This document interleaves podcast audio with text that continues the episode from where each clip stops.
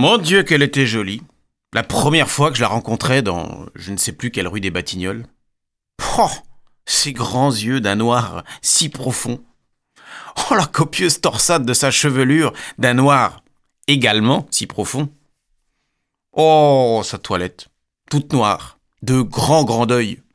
Une supposition que cette fille eût été négresse, alors elle eût été toute noire. Toute noire. Heureusement que non. Sa peau, au contraire. Oh, sa peau était d'un blanc. Imaginez-vous du lait dans lequel, un tout petit moment, on aurait fait macérer un menu fragment d'ambre clair. C'est ainsi qu'elle m'a paru, blanche et noire, évoquant l'idée d'une magnifique épreuve de gravure à l'eau forte due au burin de quelques maîtres génial et charmants. Elle me plut euh, beaucoup. Je ne le lui envoyais point dire, et peu de semaines après cette rencontre, je devenais l'heureux époux de celle que j'avais baptisée déjà, en l'ignorance provisoire de son état civil, Miss Black and White. Tout le temps que dura son deuil, elle était en deuil d'un sien oncle, colonel belge, lequel mourut héroïquement d'une pneumonie aiguë après avoir eu un cheval tué sous lui d'un chaud et froid. Tout le temps que dura son deuil, ma vie s'étira en extase insensée. Au bout de l'époque indiquée par le code des convenances, son grand deuil subit un déchet de 50%. Je veux ainsi dire qu'elle prit le demi-deuil. Et je ne suis pas fâché de protester, en passant, contre cette anomalie.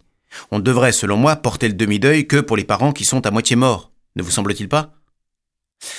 Puis, vint le jour où ce dernier demi-deuil tomba de lui-même.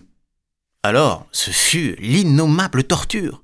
L'ex-Miss Black and White révéla des goûts de la plus criarde polychromie. Véritablement, certaines pièces de sa toilette se réclamaient de couleurs inconnues chez les pires haras des forêts brésiliennes. Le tout assorti avec un parti pris euh, d'inharmonie et de mauvais goût fort agressif. Mes observations douces ou rageuses obtinrent le même résultat, à savoir celui que récolterait un tout petit enfant décochant des chic notes sur le pilier nord-ouest de la Tour Eiffel.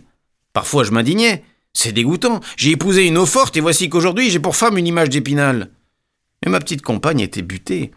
Je ne reprendrai du noir, se plaisait-elle à répéter, que le jour où je serai veuve. J'eus la très forte envie de me tuer, pour voir.